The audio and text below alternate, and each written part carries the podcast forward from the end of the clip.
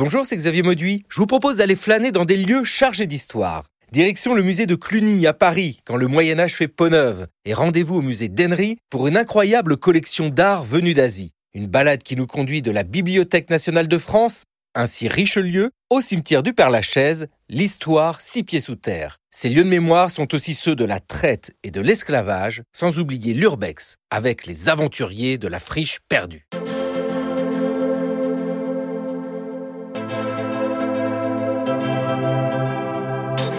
Le cours de l'histoire,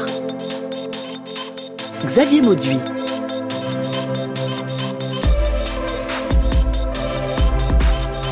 Flânerie au musée de Cluny à Paris, le Moyen Âge qui fait peau neuve, ils sont nombreux à nous attendre. Il y a des rois avec leur tête et puis des saints, juste le corps sans la tête. Il y a des trésors aussi, il y a la dame à la licorne bien sûr. Allez, c'est parti pour la visite.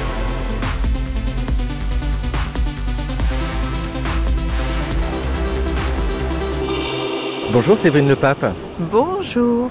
Nous sommes dans la rue. Vous nous accueillez devant le musée de Cluny que vous dirigez. Nous sommes dans la rue du Sommerard, une rue qui a été requalifiée il y a de ça trois ans, en 2018 parce que la rue, ça on l'oublie, elle, faisait partie du, projet. Euh, la question de l'accessibilité, elle se euh, joue euh, dès la rue. Et avant, si vous en avez le souvenir, c'était une rue passante, il des trottoirs. Oui, c'était une rue où il y avait des voitures ici. Donc là, c'est une rue piétonne, comme on dit. Et elle est intégrée dans ce projet de peau neuve donné au musée de Cluny c'est une sorte d'extension du projet que de pouvoir avoir cette insertion urbaine la plus euh, optimale possible du, lieu. Euh, et ça commence effectivement par ses abords. Séverine Le Pape, quel est ce bâtiment? Parce que j'ai des souvenirs du musée de Cluny, ce bâtiment n'y était pas. Non. C'est le bâtiment euh, d'entrée de notre nouvel accueil qui a été inauguré en juillet 2018, qui est l'œuvre d'un architecte que nous aimons beaucoup, Bernard Desmoulins.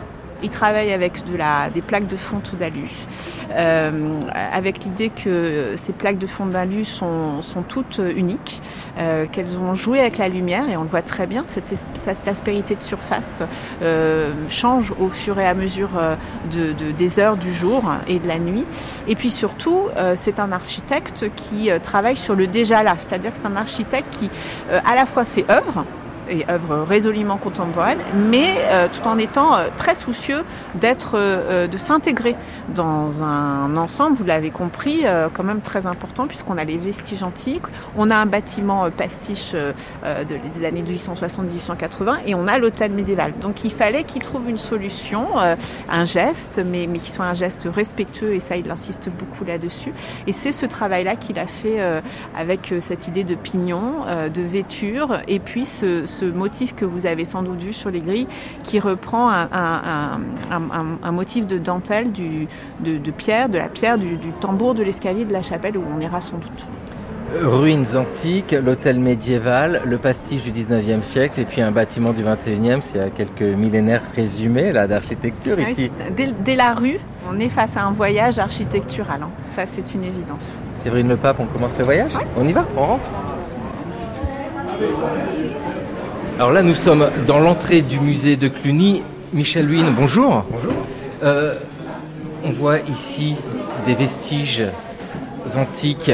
Juste à côté, il y a l'hôtel médiéval. Pas simple d'insérer un bâtiment du 21e siècle dans tous ces éléments. Non, mais en même temps, c'est le, c'est le cours et la vie de l'histoire d'une ville hein, qui se remplit, se vide, se re-remplit, se revide.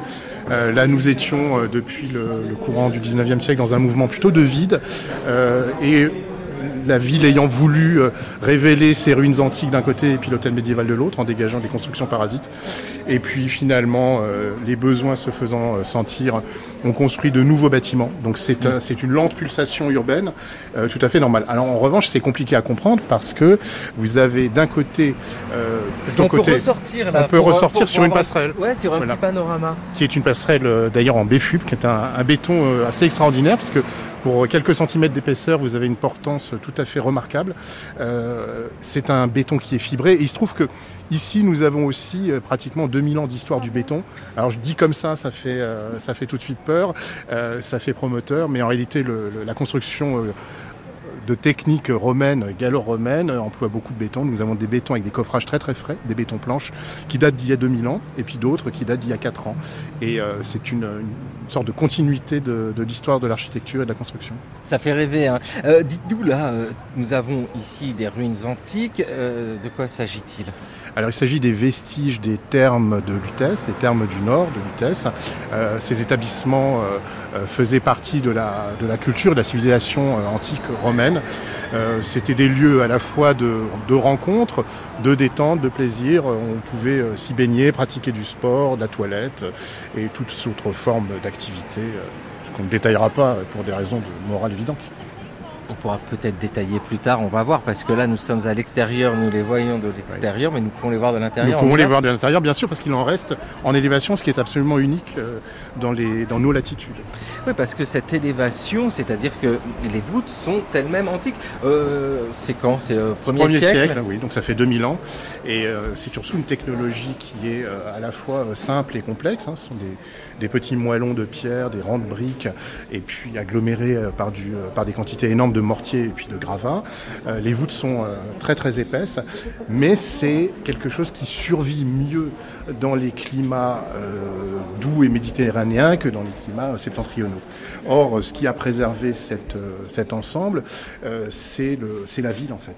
C'est la ville proprement dit. Parce que quand il y a des, édifices, même s'ils sont abandonnés quelques siècles après leur construction, euh, ils deviennent tout de suite une source euh, d'occupation pour euh, les habitants. Donc vous avez déjà des murs qui sont construits, vous les économisez, vous n'avez pas besoin de les construire. Et la ville a ainsi fabriqué une sorte de gang, comme un kyste si vous voulez, protecteur de la, de la matière antique. Et donc là, nous sommes dans le frigidarium, donc c'est la, grande salle froide des thermes, euh, éclairée par euh, quatre fenêtres euh, hautes.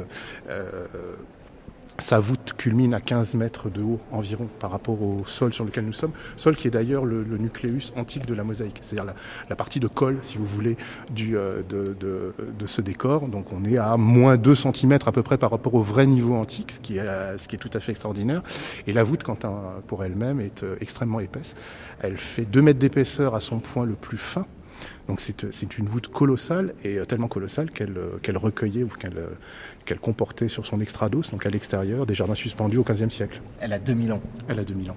Et, elle tient c'est toujours. Et c'est très très solide. Euh, la mosaïque n'est plus là. Non, la mosaïque n'est plus là. Il y a des éléments de mosaïque, euh, oh, c'est-à-dire que ici on va des petits fragments parce que ici on voit hein, des éléments euh, lapidaires un peu partout. C'est ici qu'ont été rapportés ce qui a pu être trouvé ailleurs dans Paris. Voilà, c'est ça. À la fois dans le cadre des, des transformations urbaines et des démolitions d'édifices, mais aussi de découvertes fortuite. Ce n'étaient pas des bâtiments qui étaient habitables, ils étaient exploitables pour du stockage. On a eu un tonnelier, par exemple, à la fin du XVIIIe siècle. Euh, mais ensuite, euh, ces grands espaces ont permis d'accueillir tout ce lapidaire euh, précieux qui correspondait au goût, disons, à la redécouverte de l'Antiquité et ensuite du Moyen Âge, pour lequel le début du 19e avait fait une manifestation importante, surtout après les événements de la Révolution précédente. On voit des éléments, moi je suis toujours fasciné, hein, parce que sans la compréhension, on voit une jolie pierre sculptée, un peu abîmée, puis avec la médiation, avec l'explication, il est des notes, c'est le pilier des notes, euh, c'est une, des une, vraie signification, c'est très fort aussi dans l'identité même euh, de Paris, euh, ce lien qu'il y a entre l'Antiquité et puis cette bah, très longue histoire. Alors euh, oui, en effet, et euh, ça montre les, euh, occupations et la transformation d'une société qui est une société celtique et gauloise en une société qui ensuite se, romanise, s'intègre dans un, dans un système géopolitique un peu plus important et qui, marie et qui confond ou qui fusionne à la fois des sources d'influence et puis aussi des, moments de civilisation. Séverine Le Pape, euh, dans ce musée de Cluny, nous sommes sur un temps très long. Nous parlons du musée du Moyen Âge, bien sûr, mais ici, nous sommes dans un bâtiment qui est là. Nous y sommes. Il y a euh, la voûte au-dessus de nous du premier siècle de notre ère. Euh, c'est une problématique aussi difficile à mettre en place pour faire que les gens comprennent cet ensemble très vaste. Vous jouez sur le temps très long. Oui, tout à fait. Mais euh, Jacques Le Goff disait que le Moyen Âge s'arrêtait au 19e siècle, au 18e siècle. Donc euh, on a l'habitude du temps long. Non, c'est sûr que c'est l'identité de, notre lieu, que de, notre musée, que d'avoir effectivement euh, un pied dans, cette, dans cette antiquité hein, de la fin du 1er siècle. et puis ensuite ce, bâtiment de, l'hôtel de la fin du 15e siècle qui ont vécu ensemble, hein, qui l'un participant de, de, la préservation de l'autre. il faut aussi ajouter à cela, et ça on s'en rend moins compte euh, quand on visite aujourd'hui le musée euh, du Cluny et le musée national du Moyen Âge, qu'originellement les collections euh, d'Alexandre du Sommerard qui ont servi de noyau, et même au-delà ensuite, étaient beaucoup plus larges que le seul Moyen Âge, hein, Renaissance, 17e, 18e, on présentait même des carrosses au musée de Cluny qui sont maintenant au dépôt euh, à, Compiègne.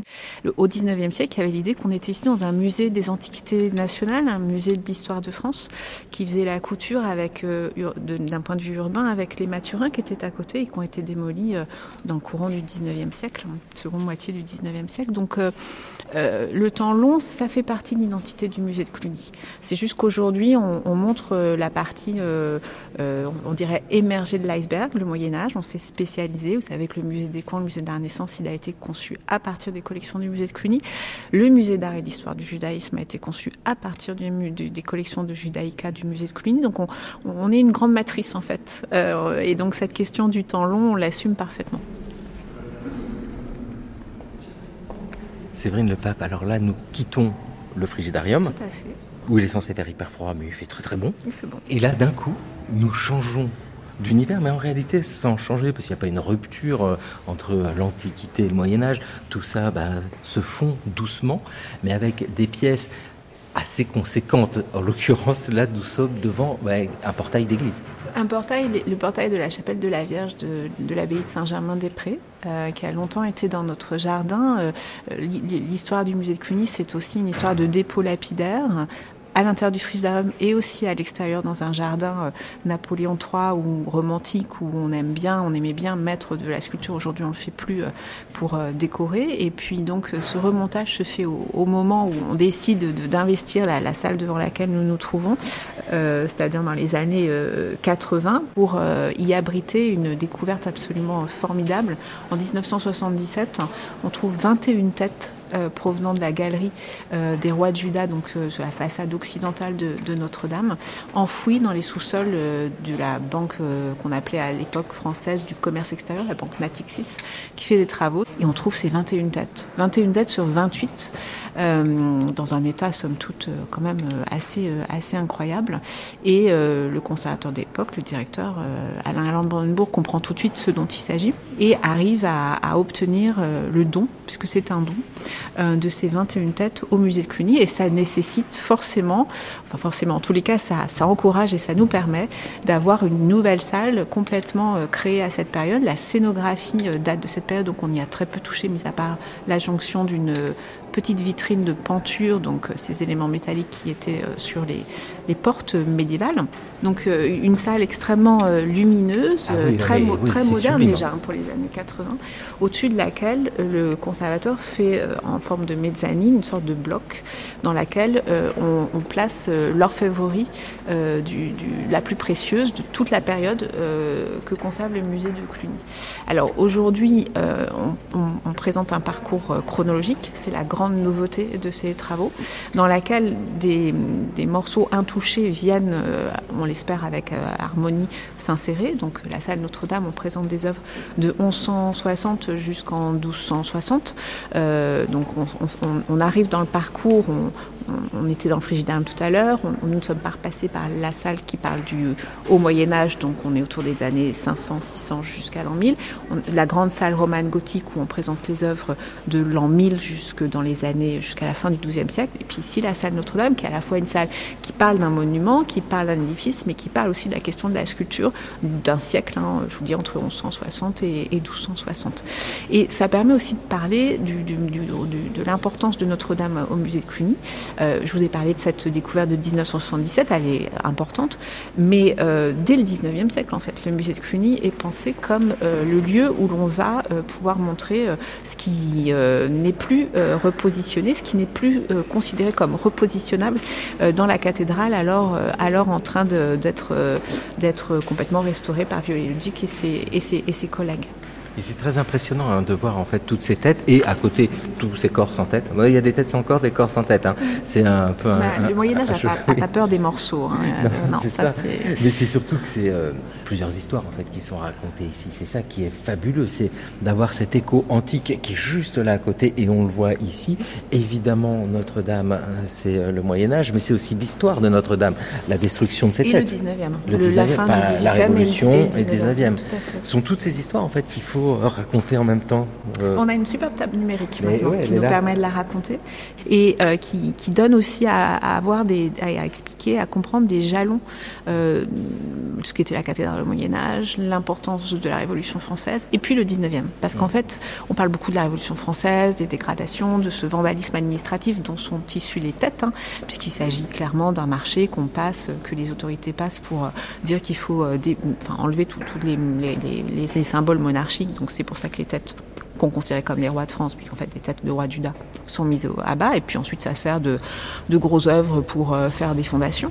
Mais euh, le reste euh, est plutôt le, fruit de, restauration du 19e siècle, hein, ce qu'on considère comme ne pouvant plus appartenir à la cathédrale et qui doit néanmoins être préservé. Donc c'est aussi l'histoire de la constitution du patrimoine, en fait, du goût et, et de l'importance du patrimoine. Et ça me permet de faire aussi un lien avec toujours le musée Cluny. Le musée Cluny, quand il est fondé, il est le siège de la commission des monuments historiques. Michel Huyne, vous êtes conservateur des monuments historiques. Cette notion de patrimoine liée au, musée de Cluny, mais euh, c'est quelque chose aujourd'hui dont nous avons du mal à saisir l'importance, la notion de patrimoine, parce que le patrimoine est une évidence pour nous. Il faut sauvegarder ce qui est précieux, ce qui est ancien, mais ça n'a pas toujours été le cas. C'est une notion qui s'est construite. Ça dépend déjà de son acception, hein, mais c'est le patrimoine, euh, ici plus particulièrement au sens monumental, au sens bâti. Ce qui fait tout notre intérêt, c'est que nous, nous avons à la fois une synthèse de l'histoire architecturale sur, euh, sur quasiment 2000 ans, euh, que nous avons des objets euh, qui sont conservés, que nous avons été le lieu où s'est manifesté le, la théorie patrimoniale française dans les années 1830-1840 le fait que le, le, jeune service des monuments historiques, hein, qui, euh, qui, euh, qui, voit sa naissance euh, dans les années 1840, s'intéresse de près à Cluny, n'est pas, n'est pas anodin. Vous avez un hôtel particulier d'un côté, un hôtel particulier, c'est pas un petit château à la ville. Et de l'autre côté, vous avez des vestiges antiques qui ont été, qui ont eu largement le temps, en 18 siècles, de se faire recouvrir par une ville. Et le premier mouvement est un mouvement de dégagement.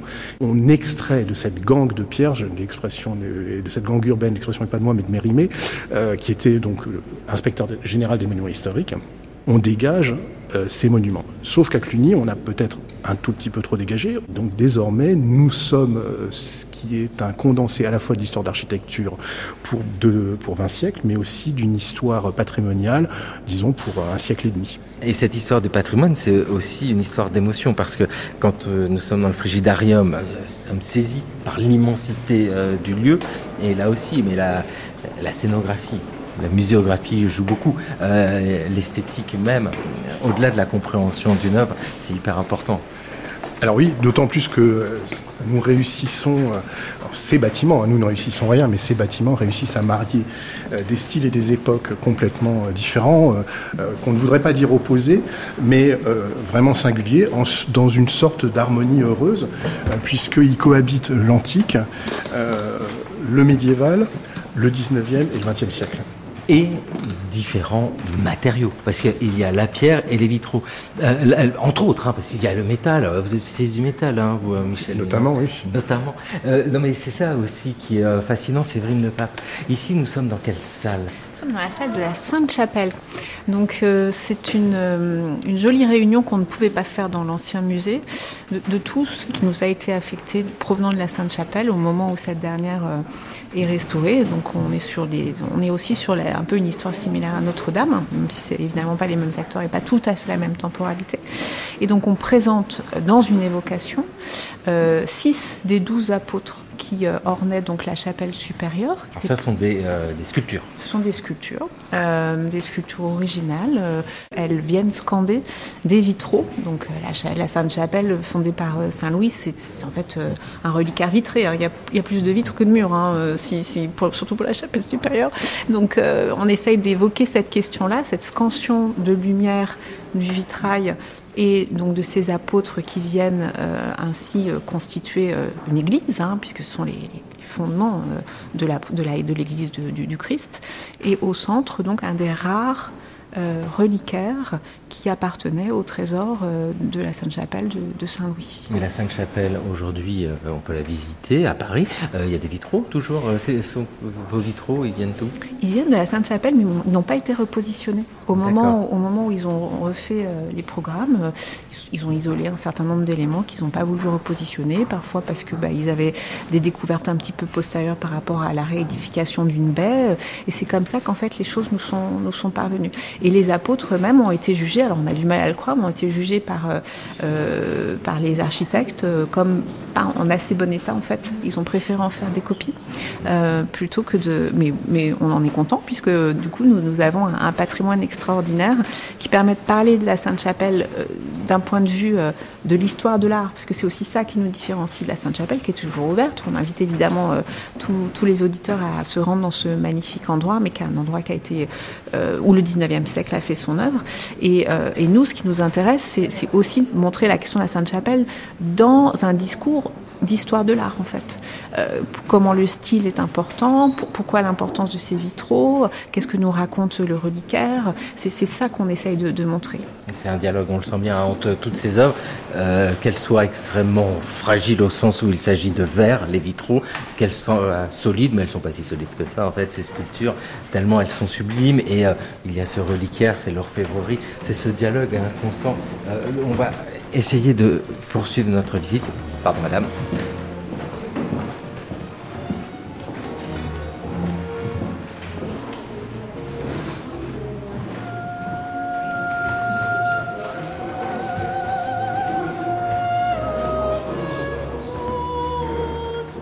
Alors moi, ce que je retiens aussi dans cette visite, c'est euh, l'émotion, parce qu'il y a toutes ces œuvres, nous les comprenons, parfois moins, dans tous les cas, en tout cas, il y a l'émotion de voir euh, la beauté et l'esthétique. Béatrice de Chancel-Bardelot, bonjour. Bonjour.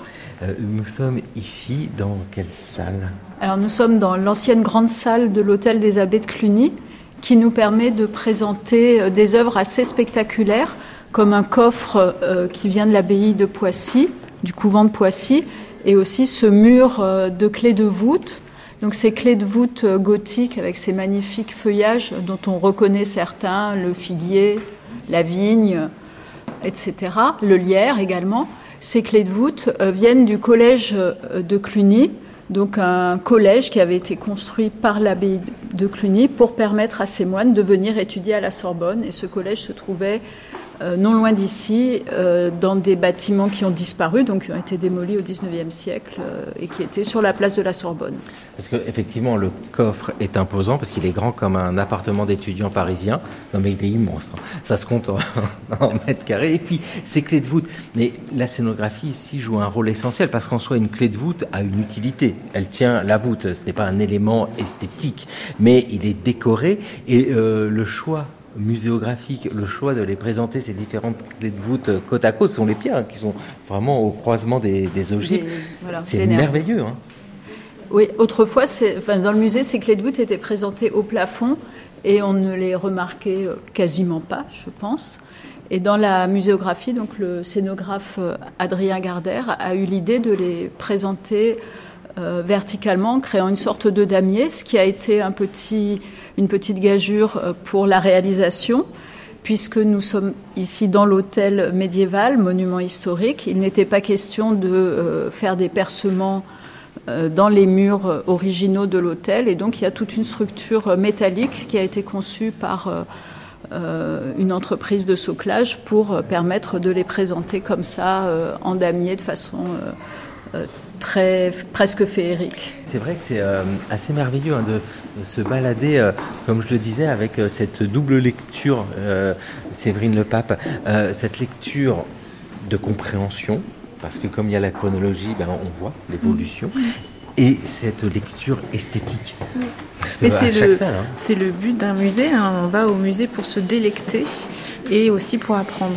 Et on essaye à chaque fois de, manier les deux. Euh, il y, a, euh, un musée pour ceux qui veulent apprendre davantage et on a fait une médiation qu'on a essayé d'être bien, bien normée, en tout cas bien proportionnée une délectation et on peut même maintenant, euh, on est à côté du café, euh, puisque nous ne sommes pas que des êtres euh, faits de, de, de, de, l'esprit, euh, aussi conforter la chair en, en mangeant un, un, un, petit quelque chose dans ce café des amis fort sympathique. Voilà, un café, non mais ce café qui nous conduit dans la cour.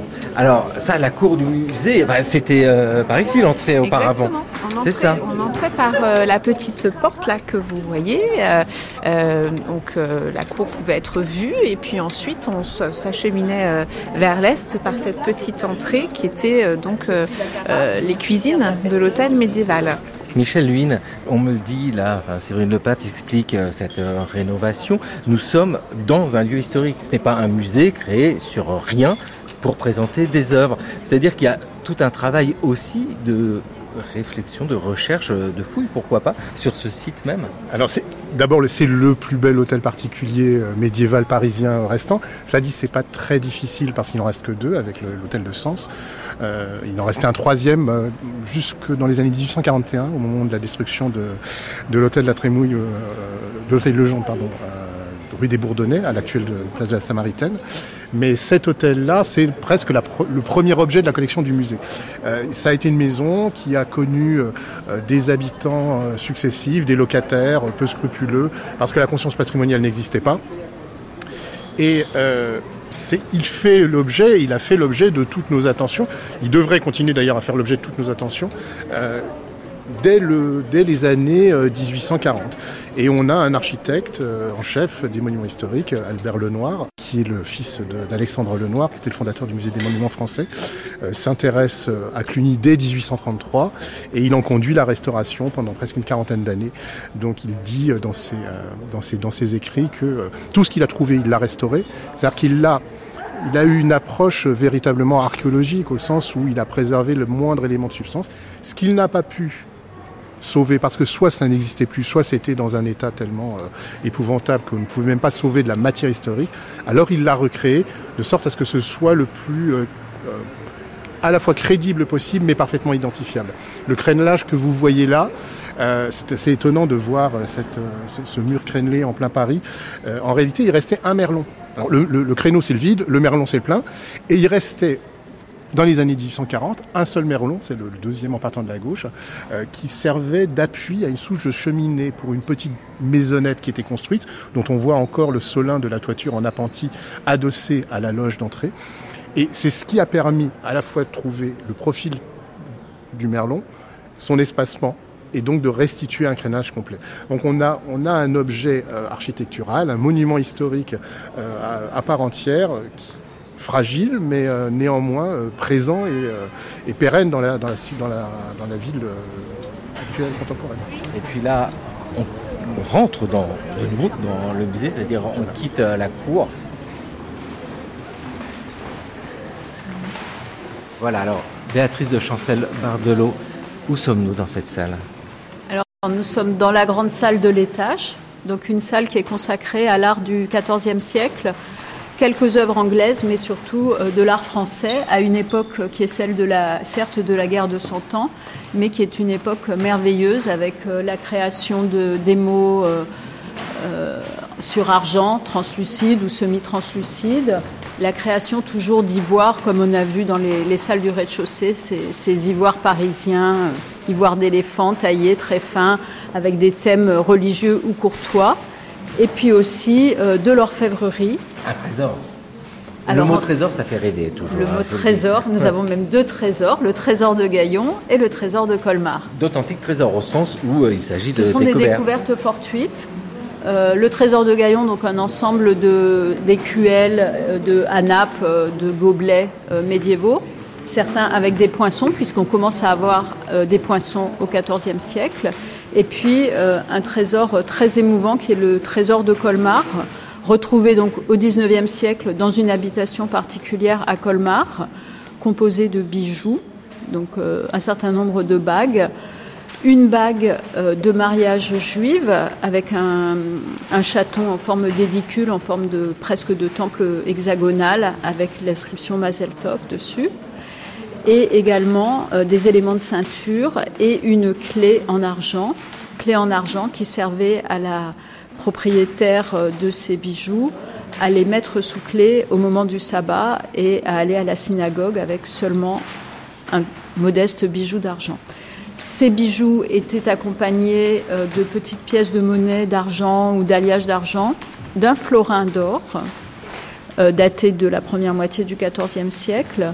Et très vraisemblablement, cela correspond aux persécutions antisémites qui se sont développées en France et dans l'Empire, puisque Colmar, ça n'est pas la France à l'époque, c'est l'Empire.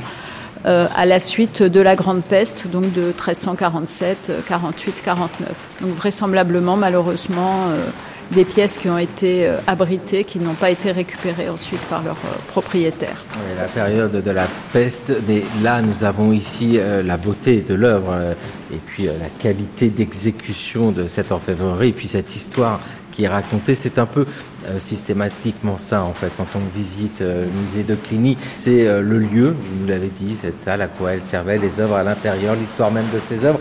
Qu'est-ce qu'on voit là-bas sur le mur? Parce que le mur est blanc, mais il y a comme un, je sais pas comment on appellerait ça, un petit encart avec de la vieille peinture. Alors, le musée, évidemment, c'est plus de 500 ans d'histoire. Et nous sommes dans un monument historique et donc euh, nous avons souhaité, euh, avant de repeindre, et même je crois que mon collègue Michel Mille l'avait fait un peu avant, euh, avoir une idée de, des couches successives de peinture qui ont recouvert au cours des, décennies et des siècles ces murs. Et donc il y a une échelle stratigraphique qui montre tous les niveaux différents de peinture qui ont pu les recouvrir donc dans un endroit peut-être un peu plus protégé, le, l'ébrasement de fenêtres. Voilà, le brun était euh, plus à la mode qu'aujourd'hui. Aujourd'hui, on est sur des tons plus clairs, on va dire. Euh, on va à la chapelle? Allez. Voilà, donc là, la cheminée gigantesque. Hop, encore un Jésus qui saigne. Une salle encore une fois avec l'orfèvrerie, les vitraux. Quand le vitrail s'inspire de la sculpture, toujours euh, ce va-et-vient, ces échos. Et si nous continuons, ah bah ça y est, là il y a un peu de peinture. Ah bah tiens, je vais en profiter. On va demander à Séverine euh, le pape. Dites-moi Séverine le pape, ici là, je vois ce qu'on pourrait qualifier de tableaux. Enfin, ce sont euh, des tableaux sur bois. musée de Cluny, nous sommes sur un musée du Moyen Âge, mais pas seulement, mais pas un musée de peinture non plus. Non, non, c'est sûr qu'il y a hum, la peinture médiévale, elle est, représentée surtout au Louvre. Toutefois, euh, dans les collections dès l'origine d'Alexandre Dussoma, il y a l'idée, on en a un exemple là, d'avoir des panneaux euh, euh, qui, de, la fin du Moyen Âge qui, qui, permettent de comprendre aussi cette production-là. Donc on n'est pas un musée de référence de peinture, de beaux-arts et de peinture. Toutefois, en tant que musée du Moyen Âge, il est très important d'avoir euh, une, jolie représentation de ce que pouvait être la peinture euh, française, pas seulement. C'est vrai qu'on, pour la fin du Moyen Âge, on est plutôt spécialisé sur la peinture française. Et, cette euh, œuvre-là que qu'on a sous les yeux, c'est une magnifique acquisition qui a été faite en 2017, une œuvre qui a été déclarée d'intérêt patrimonial majeur. C'est le dernier panneau peint à notre connaissance, évidemment, de de, cet artiste qu'on appelle le maître de moulin et qu'on a reconnu maintenant comme Jean Hay, donc qui est actif euh, dans le dernier tiers du, XVe siècle, d'abord formé par euh, un flamand, Hugo van Bergos, et puis ensuite qui vient travailler euh, en France, et notamment pour la fille de, Louis XI. Et c'est un tableau qui était en main privée et qu'on a souhaité acheter et qu'on a pu acheter. Donc ça montre que le musée de Cluny continue d'acheter aussi des peintures médiévales parce que c'est un des modes d'expression. Là, on est dans une salle seconde moitié du XVe siècle où ce qu'on veut montrer, il y a beaucoup plus de peintures qu'ailleurs, c'est qu'il y a ce médium qui prend de plus en plus d'importance en termes d'expression artistique et aussi que l'artiste peut devenir progressivement identifié. C'est un des exemples, donc avec ce monsieur Jean Hay qui nous donne une, une, version extraordinaire d'une Vierge à l'enfant où à la fois elle lui donne le sein et puis le petit bébé tête son, tête son, pouce en même temps. C'est un tableau de dévotion très haut niveau. Hein. Un commanditeur, évidemment, qui a les moyens de pouvoir euh, s'acheter une peinture. Euh, mais c'est un tableau de dévotion et c'est aussi ce qu'on veut montrer dans cette salle avec euh, aussi des vitrines dévolues avec des objets plus modestes à la question de la dévotion au Moyen-Âge. Et puis avec toujours ces œuvres hein, qui se répondent parce que la Vierge à l'enfant, on va leur retrouver aussi en sculpture. Évidemment, il y a ce tableau. Ce qui nous conduit doucement jusqu'à ce lieu absolument sensationnel et incroyable D'ailleurs, on sent hein, qu'on change d'ambiance immédiatement. C'est la chapelle. Michel Huynh, venez donc me voir. Il y a de l'écho. Il y a, de l'écho parce que c'est vide, c'est très minéral et euh, c'est une pièce euh, plus presque cubique. Euh, c'est la chapelle de l'hôtel des abbés de Cluny. C'est une chapelle privée. Elle est située à l'extrémité nord d'une petite aile en retour, ce qui lui permet, en conséquence de quoi d'être orientée, c'est-à-dire d'avoir un de ses côtés à l'est, le côté de l'hôtel. Euh, elle est presque de plan carré et elle repose euh, toute sa voûte qui est d'une complexité extraordinaire puisqu'elle a des plans successifs. Hein. vous avez les ogives, liens, tir sur roue à l'intérieur du remplage et au fond du remplage flamboyant, il y a cette, cette surface plane bleue que l'on a retrouvée à l'occasion de la restauration de 2016. Alors il y a aussi encore dans cette chapelle euh, 12 emplacements pour des sculptures. Euh, normalement on pense à un collège apostolique quand on a 12 places. Mais là, euh, le commanditaire avait un ego particulièrement développé puisqu'il fait figurer en lieu et place des 12 apôtres, mais dans sa propre chapelle, ses 12 frères, nièces et neveux euh, et sœurs qui ont le mieux réussi dans la vie. Parce qu'évidemment, il opère une sélection, il, est issu d'une fratrie de 17, ce qui ne pouvait pas coller avec le chiffre de 12. Donc il opère cette sélection. Et c'est à la fois euh, un manifeste de soi-même, mais comme l'architecture l'est toujours, hein, c'est un, un, un, acte social d'expression de sa, de sa position. Euh, c'est aussi un chef-d'œuvre de l'architecture gothique flamboyante, euh, en rien comparable, euh, dans Paris en tout cas, et qui marie un décor à la fois peint et sculpté. Vous le voyez dans le, euh, le cul de four de la, de l'abside, où ces sculptures des anges portant les instruments de la passion entourent le Christ, tandis que la Pietà a disparu two. Euh, au centre, une piéta sculptée, dont on a des, des, témoignages que par quelques, quelques rares sources, mais on peut deviner au niveau de l'appui la, de, la baie euh, centrale un, un, petit délardement de la matière, et euh, ça correspond à l'emplacement de la nuque ou de la tête de la, de la Vierge. Et de part et d'autre, en trompe-l'œil, euh, une peinture incroyablement riche en couleurs, deux saintes femmes éplorées. donc c'est un mélange de, de techniques qui donne un décor complet. Il manque évidemment les vitraux, nous ne conservons qu'un panneau de ces, euh, de ces vitraux euh, qui ont disparu, euh, on va dire, après la, après la Révolution. Et des éléments sculptés partout hein, avec de la vigne, les grappes de raisin, bah, Cluny, hein, Cluny c'est la Bourgogne. Et aussi des choux gothiques, hein, voyez, ah ces, choux, ces grands choux frisés qui des sont... choux gothiques et un petit lapin. Et un petit lapin. Alors il y a des escargots aussi, il y a, il y a pas mal de bestioles qui se promènent dans ces rinceaux qui ornent les, le bas des consoles et surtout dans l'angle un, escalier euh, en colimaçon. Euh, cet escalier est l'accès euh, privilégié au jardin. Il y avait plusieurs jardins à l'époque. Il y avait des jardins suspendus. Je vous en ai parlé sur les voûtes du frigidarium et sur les voûtes de la salle désormais dite salle romane. mais il y avait aussi un jardin de plein pied. comme la parcelle était étroite, pour ne pas arriver depuis le corps de logis sur une parcelle extrêmement large et peu profonde par rapport à son axe, on a désaxé simplement cet accès en utilisant le, la chapelle, l'arrivée à l'étage, puis la descente pour arriver dans un espace voûté et dérégler le GPS interne du, euh, de l'habitant des lieux. Voilà, mais c'est vous qui êtes notre GPS aujourd'hui, Michel Huynh, au musée de Cluny. Et si je sors de la chapelle, Parce que dans la chambre de l'abbé. la chambre de l'abbé, c'est sublime. Tout ce que nous traversons n'est que la- l'ancien appartement de Jacques d'Amboise. Donc c'est cet appartement qui a été desservi euh, par un escalier hors œuvre, c'est-à-dire ce grand escalier qui est dans la tour, dans la cour, et qui déploie des pièces de plus en plus petites au fur et à mesure qu'on s'éloigne de cet axe-là, parce que ce sont des pièces de l'intime. Mais il faut bien comprendre que ces centaines de mètres carrés, 300-400 que nous avons euh, par appartement, euh, correspondent à un appartement, un appartement avec toutes ses fonctions, des fonctions de réception, des fonctions d'habitation, des fonctions de dévotion. Nous allons traverser une galerie, qui est la plus ancienne galerie euh, conservée dans un hôtel particulier à Paris. Évidemment, on a tous en tête la galerie du Comte de Toulouse, la galerie de Fontainebleau, mais là, on est à la fin du XVe siècle et on traverse une galerie, donc un organe d'accord. qui est long, qui n'est éclairé que d'un côté et qui est en cul-de-sac. Évidemment, des- le 19e a ouvert des circulations vers l'ouest pour permettre de rejoindre des bâtiments neufs, euh, neufs du 19e siècle, euh, et en particulier celui dans lequel est la dame à la licorne. Euh, Michel Lune, je m'arrête deux secondes parce que ça, c'est.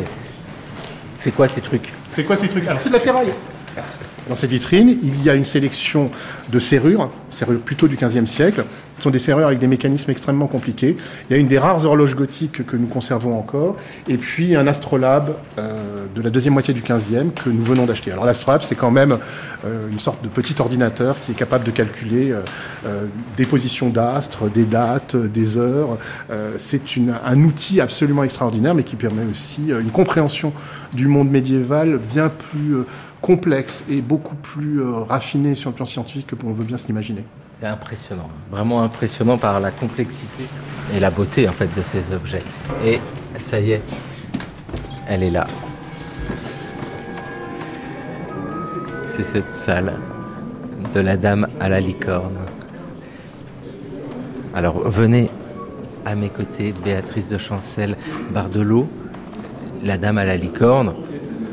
C'est un peu un des éléments les plus connus du musée de Cluny, bien sûr. Euh, Qu'est-ce qu'il fallait faire ici pour exposer de nouveau la Dame à la licorne Qu'apporter de nouveau dans la présentation? Alors la Dame à la licorne bénéficie d'une salle pour elle toute seule depuis la fin de la Seconde Guerre mondiale. Cette salle euh, était déjà celle-ci. Nous avons repris un peu le principe euh, qui avait été adopté dans les années 80 d'une présentation avec un- une sorte de couloir de circulation. Mais ce qui est euh, peut-être plus nouveau maintenant, c'est de présenter les œuvres sur des plans très légèrement inclinés Ces tapisseries Pour- sont énormes. hein. une meilleure conservation. Ces tapisseries sont grandes, euh, elles mesurent environ 3,70 m par euh, entre 3,20 m et 4,50 m pour les plus grandes. Ce ne sont pas les plus grandes tapisseries existantes. Vous avez l'Apocalypse d'Angers à Angers qui est la plus grande tapisserie conservée au monde. Vous avez les chasses de Maximilien au Louvre qui sont plus tardives, mais euh, qui sont aussi beaucoup plus grandes. Ce sont de grandes tapisseries, ça n'est pas une taille euh, exceptionnelle. Il y a quelque chose d'extrêmement généreux aussi dans cette présentation, c'est la proximité que l'on peut avoir avec euh, l'œuvre. Alors pour nous, ça fait partie vraiment du projet du musée. Le musée auparavant déjà offrait une certaine proximité euh, entre euh, le visiteur et les œuvres. Et nous souhaitions conserver cette proximité. Et on peut détailler effectivement le fond rouge, les mille fleurs, les animaux, avec ces lapins qui sont un peu stéréotypés, qui sont euh, créés avec des, des petits patrons qui sont répétés, et puis des animaux plus individualisés, les oiseaux, euh, le faucon et le héron euh, de part et d'autre de la tente de mon seul désir, le lion, la licorne, et puis les somptueux habits euh, de la dame et de la demoiselle. Les cinq sens sont évoqués dans ces six tapisseries, donc euh, on ne sait toujours pas euh, le sens précis de la sixième. Voilà, donc le- la signification avec les cinq sens a été découverte dans les années 1920. Et le- la sixième tapisserie, avec la dame devant une tente et cette inscription euh, Mon seul désir, reste la plus mystérieuse. Est-ce que c'est euh, le sixième sens, le sens du cœur, euh, qui va gouverner les autres sens Quelle signification accorder à cette tapisserie? On n'a encore pas vraiment trouvé la vraie clé, mais peut-être y en a-t-il aussi plusieurs à juxtaposer. Bah écoutez, en tout cas, c'est un bonheur de se retrouver ici, si proche et complètement entouré en fait de toutes ces tapisseries et de la Dame à la licorne. Euh, vous m'indiquez le chemin à suivre pour continuer la visite? Donc pour continuer la visite, euh, vous allez vers les coffres et ensuite vous prenez sur la droite et on arrive dans la dernière salle, euh, la salle 21 consacrée au retable et avec une tapisserie de cœur venant de Saint-Étienne d'Auxerre. Alors, nous quittons la Dame à la licorne, nous allons vers cette salle. Ah oui, oui, oui, tout de même, c'est extrêmement impressionnant. Séverine le pape. Ah oui, non mais là c'est oui, on a un très joli point de vue sur cette, euh, sur cette salle qui est vraiment, qui a été conçue comme un bouquet final. Nous sommes, euh, donc, nous évoquons euh, la, question de, de, la sculpture et de l'art religieux à la fin du Moyen-Âge, entre les années 1480 et 1520, avec là aussi l'idée d'une ambiance, une ambiance qui évoque un chœur liturgique, puisque si on s'approche, on, va découvrir des stalles, donc ce mobilier euh, pour euh, des chanoines notamment euh, qui, devaient, qui viennent d'une collégiale de Saint-Lucien de Beauvais. on y trouve un lutrin, on y trouve évidemment une succession de retables. de ces retables qui à la fin du Moyen Âge inondent l'Europe, qui sont pour la plupart souvent faits dans le nord ou de la France ou du côté de Bruxelles ou d'Anvers, et qui voyagent partout une espèce d'international du retable qu'on retrouve en Espagne, enfin voilà. Et puis tout autour, surtout, ça c'est la première fois et c'est la rénovation qui nous le permet, nous déployons euh, les 40 mètres que compte cette euh, gigantesque tenture consacrée à l'histoire de Saint-Étienne, qui était la tenture de cœur de la cathédrale d'Auxerre. Et on peut suivre enfin, euh, telle une, bande dessinée, l'histoire progressive de, ce saint hein, en plusieurs étapes, son, son, son martyr, les miracles, etc., etc. Et tout autour, donc, dans les vitrines, euh, des reliefs provenant de retables, mais qui sont aujourd'hui détruits ou dispersés, de différentes aires géographiques, et un certain nombre aussi de peintures euh, religieuses. Donc, c'est une, une, manière de finir euh, en beauté avec un Moyen Âge extrêmement lumineux. Euh, ça, c'est quelque chose auquel on tenait énormément, euh, qui, permet vraiment au, public de comprendre que euh, le Moyen Âge n'est pas un temps obscur, c'est un temps de couleur, c'est un temps de vie, c'est un temps où l'on montre beaucoup les, scènes pour les faire comprendre. et on espère surtout que le public reviendra et trouvera ça enthousiasmant. Ah bah, en tout cas, c'est vrai que là, c'est retable en, en, bois, mais c'est de la dentelle, c'est absolument fou. Et de comprendre grâce aux vitrines comment en fait ils sont construits. C'est génial. Et dans cette vitrine, il y a ce petit enfant Jésus tout rose et souriant euh, et tout en couleur. Ben oui, voilà, c'est ça aussi. Hein. Ce ne sont pas que des Jésus euh, ensanglantés. Le Moyen Âge, ah, c'est absolument merveilleux. Vous devez filer. Merci oui, beaucoup. Merci à vous. Séverine Le Pape. Merci, Madame la directrice du musée de Cluny. Merci Madame la directrice du musée de Cluny. Et nous, on continue, on va aller dans cette salle là-bas. Alors, passer entre les retables. C'est absolument fou hein, de voir cette richesse absolue. Et donc, Michel Huynh, où sommes-nous? Dans la dernière salle, c'est une exposition temporaire consacrée à l'histoire euh, récente du musée. Alors récent pour nous, ça commence euh, dans les premières années du 19e siècle, mais ça montre surtout une histoire, à la fois une histoire urbaine, ce qu'on disait, une histoire patrimoniale, comment on, découvre ces vestiges antiques, comment on se réintéresse au Moyen Âge, comment le quartier évolue c'est cette histoire qu'on raconte. Et c'est cette histoire en fait qui nous plaît au musée de Cluny parce que ce n'est pas l'histoire au singulier, ce sont plein d'histoires qui se croisent. Merci beaucoup, ben, Michel Lune, de nous avoir euh, guidés. Et merci beaucoup aussi à vous, Béatrice de Chancel-Bardelot, de nous avoir présenté toutes ces œuvres, de nous avoir présenté le lieu lui-même, et puis cette histoire qui s'écrit sur le temps très long de l'Antiquité, en fait, disons-le, à aujourd'hui. Nous sommes sur des temps longs et nous ne travaillons que dans du temps long. C'est-à-dire ce que nous faisons, nous l'inscrivons dans cette immense continuité des siècles. Euh, si nous faisons une, restauration, nous espérons qu'elle va durer 100 ou 200 ans, c'est-à-dire bien au-delà de notre propre vie et de nos propres carrières. Et c'est sans doute ça ce qui est l'essence d'un musée, c'est de se détacher de son temps personnel, du temps humain, au profit d'un temps qui est plus un temps universel, un temps d'histoire, et qui permet aux choses de se décanter et surtout de transmettre un capital euh, intact tel que nous le recevons. Bah, en tout cas, là, sur le temps court, il est temps, dans le cours de l'histoire, de retrouver Gérard Noiriel avec le pourquoi du comment. Savez-vous pourquoi Jeanne d'Arc entendait des voix? Lors du procès en condamnation intenté à Jeanne d'Arc par un tribunal ecclésiastique en 1431, elle a reconnu que, dès qu'elle a entendu ses premières voix, des manifestations visuelles sont venues compléter ses perceptions auditives.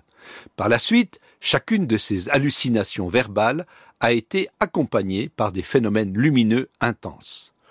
Ajoutons à cela le caractère mystique de ces apparitions, puisque les principaux interlocuteurs de Jeanne étaient le plus souvent des anges et des saints. Ces constats ont incité des psychiatres qui se sont penchés sur son cas à conclure que les voix et les visions de Jeanne étaient les symptômes d'une épilepsie temporale. Ce trouble psychique se caractérise par des états de rêve, des sensations de déjà-vu ou des souvenirs, la durée des crises n'excédant pas une minute. Pourtant, l'explication épileptique a été invalidée par d'autres spécialistes car aucune mention de convulsion juvénile n'a été rapportée durant le procès de Jeanne.